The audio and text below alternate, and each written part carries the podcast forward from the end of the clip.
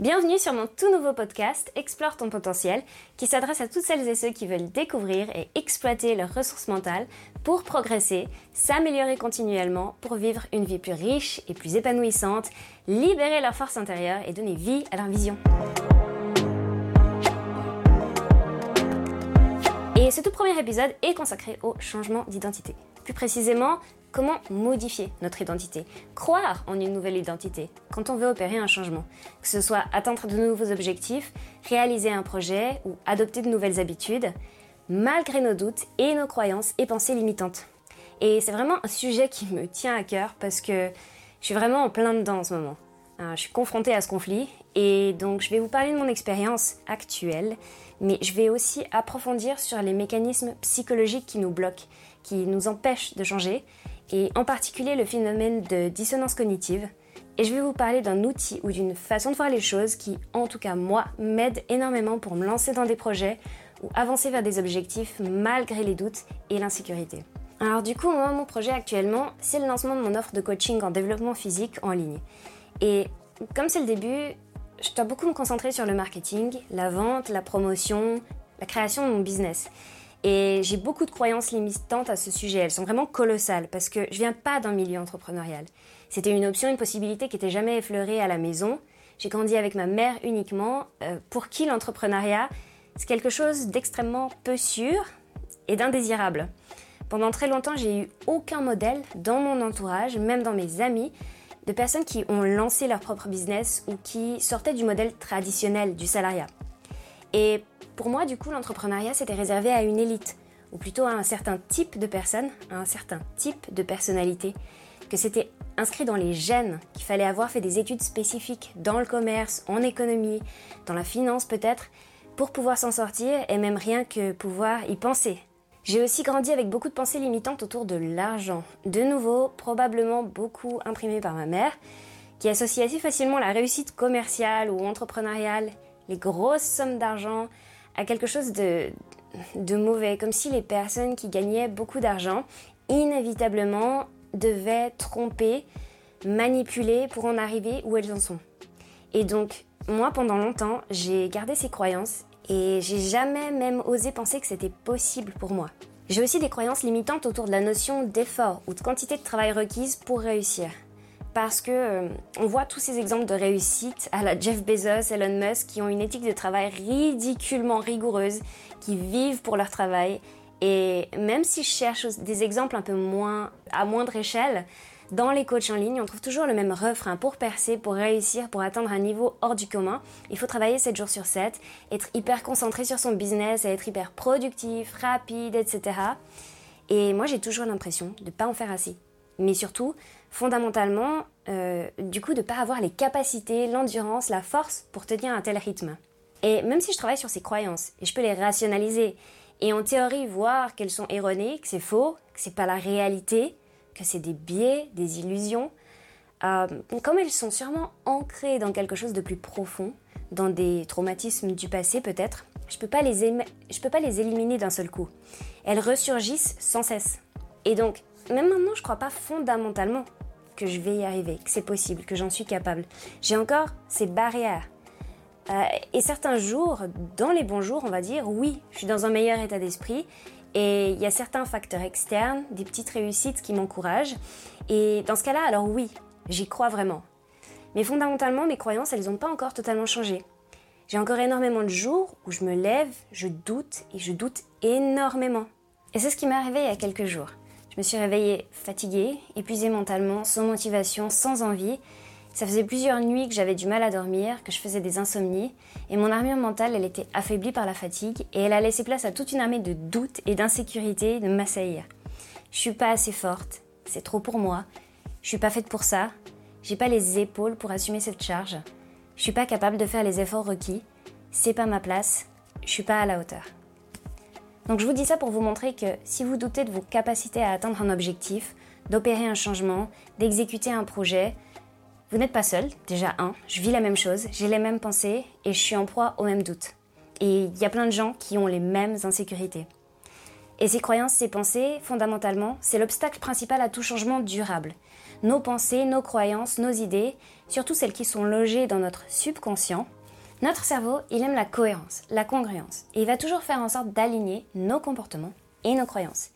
Et lorsque nos comportements et nos croyances entrent en contradiction, il y a un phénomène qui se produit qu'on appelle en psychologie la dissonance cognitive. Un exemple de dissonance cognitive, ça pourrait être que, d'un côté, je me perçois comme quelqu'un, par exemple, d'économe, de parcimonieux, de raisonnable avec mes, dépenses, mais de l'autre, je fais régulièrement des achats impulsifs pour des objets ou des expériences dont j'ai pas fondamentalement besoin. Et là, il y a une tension, un inconfort qui se crée parce que votre perception de vous-même, votre image de vous-même, ne correspond pas à vos actions habituelles. Et automatiquement, le cerveau il va essayer de résoudre cette tension. Et pour ça, il a deux choix.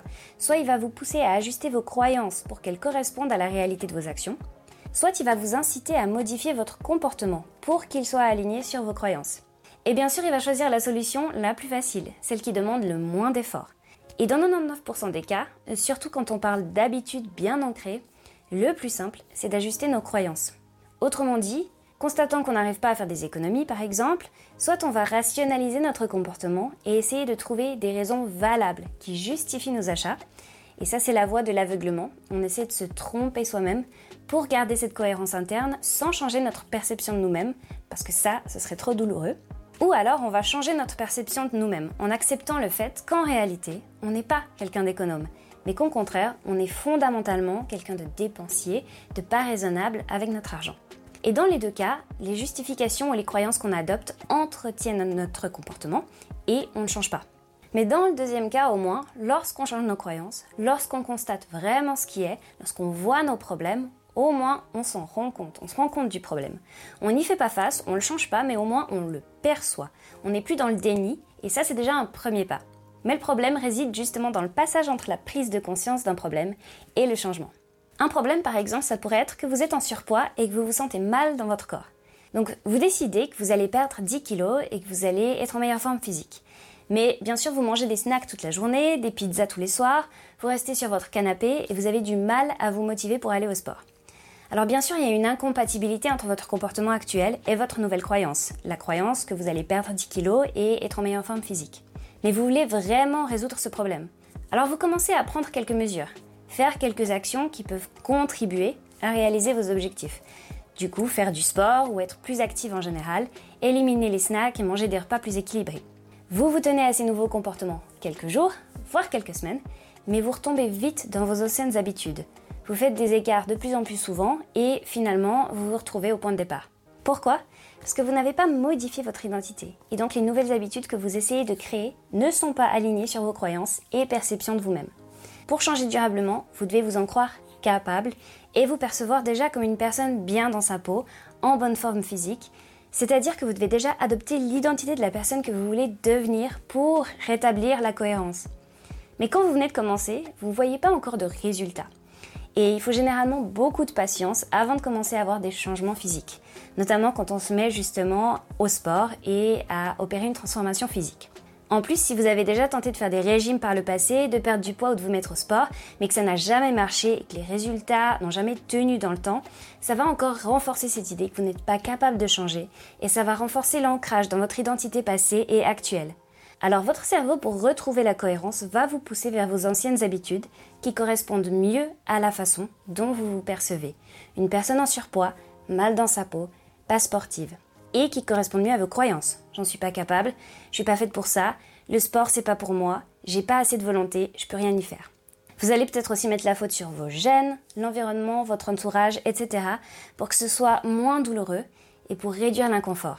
Et donc qu'à chaque fois que vous allez essayer de changer, il y a ces pensées qui vont venir interférer avec le processus et vous ramener à votre point de départ.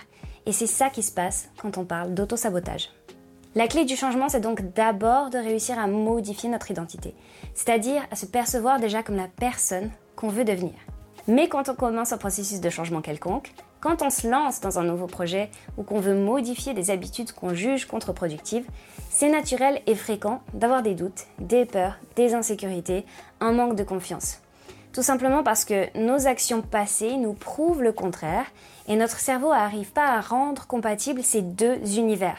Et c'est pas réaliste de croire qu'on peut toujours empêcher le doute, les anciennes croyances contre-productives, nos barrières limitantes, nos insécurités de lancer une nouvelle attaque. Elles peuvent pas être supprimées du jour au lendemain. Et elles sont souvent le produit de l'éducation qu'on a reçue, de l'environnement dans lequel on a grandi et des traumatismes qu'on a vécus. Donc elles sont vraiment bien ancrées dans notre passé. Et d'autant plus lorsque les journées sont plus difficiles, que tout va pas dans notre sens, que les circonstances semblent se liguer contre nous et c'est là vraiment que nos anciennes croyances, que notre passé, que nos doutes, notre manque de confiance refont surface. La fatigue, la colère, l'angoisse, les émotions ou les circonstances négatives qui surgissent créent une brèche dans notre énergie mentale dans laquelle nos doutes s'empressent de s'infiltrer. Et modifier son identité juste par un acte de volonté, c'est probablement illusoire. Alors pour entamer un changement durable, il faut trouver un moyen de réduire l'écart entre la façon dont on se perçoit actuellement et la personne qu'on veut devenir il faut le plus possible aligner notre identité actuelle sur l'identité de la personne qu'on veut devenir. Et une solution, c'est justement d'agir en fait sur la définition même de l'identité. Parce que ça aussi, la définition qu'on lui donne, c'est une idée, une croyance, un concept forgé. Et il y a un moyen de modifier ça à notre avantage. Ça consiste à ne plus considérer l'identité de la personne qu'on veut être sous l'aspect des résultats qu'elle affiche, avoir un corps athlétique et sculpté, avoir remporté telle ou telle compétition, être millionnaire, etc mais sous l'angle des actions qu'elle accomplit au quotidien. Et si on considère les résultats uniquement, la dissonance cognitive, elle est nécessairement élevée. Et c'est impossible pour nous de vraiment croire qu'on est athlétique, en meilleure forme que jamais et hyper riche, lorsqu'on a de toute évidence du mal à monter les escaliers, qu'on est en surpoids et que notre compte en banque affiche un nombre à 4 chiffres. Donc on finit inévitablement par rester fixé sur nos croyances actuelles. J'en suis pas capable, je suis pas sportive, j'ai pas la résilience nécessaire, je suis bon à rien, c'est pas fait pour moi, etc. Et c'est comme ça qu'on retombe dans nos vieux schémas, nos vieilles habitudes, qu'on n'arrive pas à changer, qu'on reste dans ce cercle vicieux et qu'on sabote nos propres efforts. La solution dans ce cas, c'est de reconsidérer le concept d'identité comme une somme de comportements et non comme un résultat. Une personne athlétique, c'est plus une personne qui a un corps musclé, sculpté, qui peut courir 20 km ou soulever 200 kg. Une personne athlétique, c'est une personne qui s'entraîne sérieusement 4 fois par semaine, qui fait des choix alimentaires qui soutiennent son mode de vie et ses performances et qui lui permettent d'être en forme toute la journée. Et ce changement de perspective, il est puissant pour deux raisons. C'est que premièrement, lorsqu'on met l'accent sur les comportements, les habitudes du type de personne qu'on veut devenir, on se crée en réalité un plan d'action. Parce que si les résultats sont les objectifs, concrètement, il nous donne aucune indication sur la manière dont on va pouvoir atteindre ces objectifs, combler l'écart entre notre situation actuelle et les résultats souhaités. Et si vous êtes relativement ambitieux, cet écart, il peut être vraiment très grand. Et ça peut être assez décourageant, d'autant plus si on a déjà des croyances limitantes sur notre capacité à obtenir ces résultats ou un manque de confiance en soi. Donc, se concentrer sur les comportements et les habitudes, ça permet d'établir un plan d'action concret un système qui va nous mener vers ces objectifs.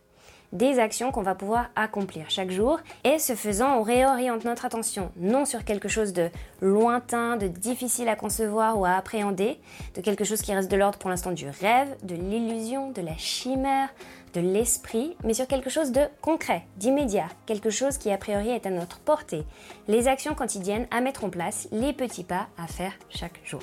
Et deuxièmement, et c'est surtout là-dessus que je veux insister parce que ça a un lien direct avec la dissonance cognitive, dès qu'on commence à réaliser ces actions quotidiennes, à bâtir ses habitudes, à intégrer ces comportements dans notre vie quotidienne, par définition, on est alors déjà la personne qu'on veut devenir. Parce que si une personne athlétique, c'est une personne qui s'entraîne 3 ou 4 fois par semaine, qui mange des repas équilibrés, qui fait des choix alimentaires qui soutiennent ses performances, son bien-être et son niveau d'énergie, bah alors dès qu'on commence à mettre ces actions en place, par définition, on est déjà cette personne.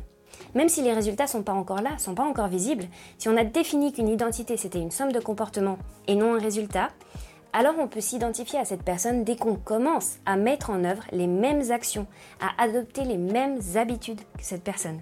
Et c'est là que la dissonance cognitive peut jouer en notre faveur. Dans cette nouvelle perspective, la croyance qui initie le processus, l'axiome fondamental, c'est la conviction qu'une identité, c'est une somme de comportements et le fait d'adopter les comportements qu'on a associés à l'identité qu'on voudrait revêtir, ça nous prouve qu'on est déjà cette personne. Chaque action prise, chaque comportement adopté, chaque habitude suivie vient renforcer l'idée qu'on est déjà cette personne. Et c'est ce cycle qui peut commencer à modifier nos croyances. En agissant comme cette personne, notre cerveau va tenter de rétablir la cohérence entre nos actions et nos pensées, Et plus on se tient à ces nouveaux comportements et habitudes, plus on va renforcer notre confiance en soi, plus on va croire à la possibilité de devenir cette personne et d'obtenir les résultats voulus. Et c'est pour ça que c'est si important de se concentrer d'abord sur les actions, les habitudes, les systèmes, plutôt que sur nos objectifs ou nos croyances. Ça sert à rien d'essayer à tout prix de modifier nos croyances du jour au lendemain par un acte de pure volonté, en s'illusionnant, en cherchant à se tromper soi-même. Notre subconscient est trop puissant. Mais on peut faire jouer notre comportement en notre faveur en agissant de telle manière à ce que nos anciennes croyances, j'en suis pas capable, je suis pas cette personne, ne soit petit à petit plus reconnue par notre subconscient comme cohérente avec nos comportements et qu'on finisse par adopter fondamentalement notre nouvelle identité. Bien sûr, reste à être convaincu qu'une identité c'est une somme de comportements et non un résultat.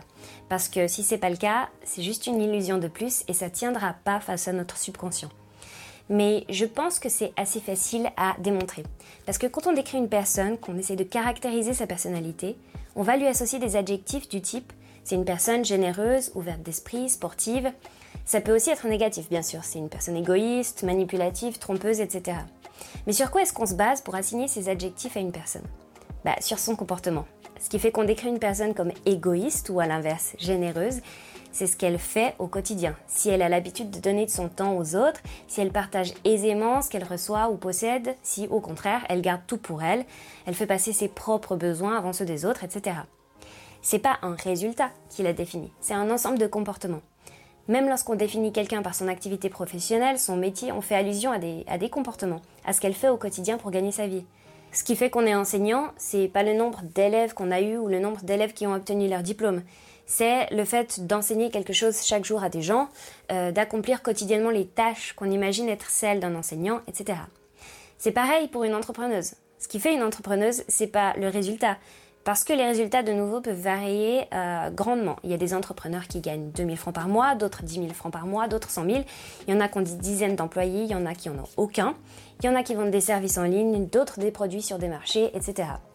Donc ce qui fait une entrepreneuse, c'est le fait qu'elle crée une offre ou une solution à un problème, un produit, un service, qu'elle en parle autour d'elle, faire de la promotion et qu'elle essaye de le vendre, de mettre un prix dessus.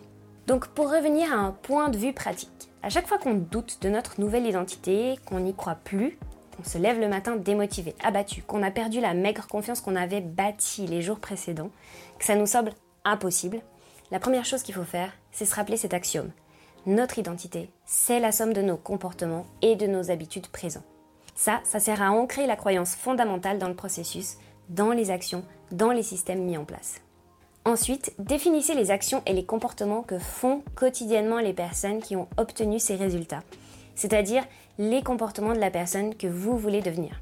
Par exemple, si votre objectif c'est de perdre 10 kilos et d'être en meilleure forme physique, trouvez des personnes qui ont fait ça ou qui incarnent les résultats que vous voulez obtenir, puis observez leur mode de vie et recensez les actions, les comportements communs de ces personnes au moyen de principes très simples. Plus directement, vous pouvez aussi suivre un programme de mentorat ou de coaching donné par une de ces personnes. Mais vous pouvez aussi suivre un cours ou alors lire un livre, une biographie, lire des interviews, écouter des podcasts de ces personnes. Tout ce qui peut vous donner des informations sur les étapes qu'elles ont suivies ou les actions et les habitudes qu'elles ont mis en place et qu'elles continuent d'adopter pour en arriver là où elles en sont. Et en définissant ces comportements, vous définissez vraiment l'identité de la personne que vous voulez devenir. Et parce qu'ils ont été éprouvés par toutes ces personnes qui affichent les résultats que vous voulez obtenir, vous pouvez avoir confiance dans ces actions et ces systèmes et leur efficacité. Troisièmement, une fois que vous avez défini les comportements à adopter, n'écoutez pas vos émotions ou vos pensées, ou plutôt parce que c'est subconscient et qu'on ne peut pas vraiment les faire taire ou les éliminer, même en rationalisant. Écoutez-les, apprenez à les laisser s'exprimer, ne les combattez pas parce que ça va vous faire, ça va vous faire perdre de l'énergie pour rien, mais vous pouvez simplement dire d'accord, je t'entends, merci pour l'info le message que tu veux me faire passer, mais je vais continuer sur ma lancée. J'ai des choses à faire, j'ai des actions, des comportements, des habitudes définies, un plan que je dois mener à bien, coûte que coûte. Même si aujourd'hui je doute, même si aujourd'hui j'y crois pas vraiment, je choisis de donner la priorité, la précédence aux actions sur les émotions et les ressentis, peu importe les circonstances. Placez votre confiance dans le système, dans les actions, et pas dans vos émotions, vos pensées ou vos croyances. Si vous arrivez à ancrer vos nouvelles habitudes et vos comportements, à les stabiliser, à rester régulier, alors votre esprit, selon le principe de la dissonance cognitive, n'aura plus d'autre choix que de modifier vos pensées et vos croyances et de vous percevoir comme la personne que vous voulez être. Et certes, ça prend du temps. Ça va pas arriver du jour au lendemain, mais si vous vous focalisez sur les actions quotidiennes, les comportements de la personne que vous voulez devenir, le changement va finir par arriver. En ce qui me concerne, depuis que j'ai ce nouveau projet de coaching physique en ligne, je doute énormément, oui. Mais s'il y a une chose dont je suis convaincue, c'est que si j'applique les principes essentiels du marketing, de la vente, etc., si je mets en place les actions rattachées à l'identité d'entrepreneur, jour après jour, avec régularité et persistance, je vais y arriver. Même si je ne crois pas encore en mon identité d'entrepreneuse, j'ai en revanche une foi totale dans le processus, dans les actions. Et cette foi dans mes actions quotidiennes, je l'ai parce que je me suis inscrite à un programme de mentorat et de coaching pour les coachs physiques, très spécifiquement, qui veulent développer leur business en ligne et qui est 100% axé sur le marketing, la vente et les compétences commerciales. Et c'est du coup c'est un programme pour m'apprendre à vendre mon offre fondé sur l'application avec des étapes, des actions très très très concrètes, très précises à exécuter chaque jour, chaque semaine, chaque mois. Et parce que ceux qui ont créé ce cours sont des entrepreneurs qui accomplissent ces actions au quotidien, qui ont éprouvé leur méthode et que de nombreux autres entrepreneurs ont réussi en suivant ces actions, je suis convaincue que ces actions sont fondamentalement rattachées à l'identité d'entrepreneur. Et c'est vraiment ce qui me donne la foi, le courage en fait de poursuivre et de mettre en place toutes ces actions, même quand j'y crois plus, même quand je me sens démotivée ou vraiment mal. Donc rappelez-vous chaque jour, même à chaque instant, que vous n'êtes qu'à une action de votre nouvelle identité et du changement. Chaque action, c'est un vote en faveur de votre nouvelle identité, une brique de l'édifice de votre nouvelle identité. Et plus vous placez de votes dans l'urne, plus vous empilez de briques, plus vous solidifiez votre nouvelle identité et plus vous confirmez votre changement.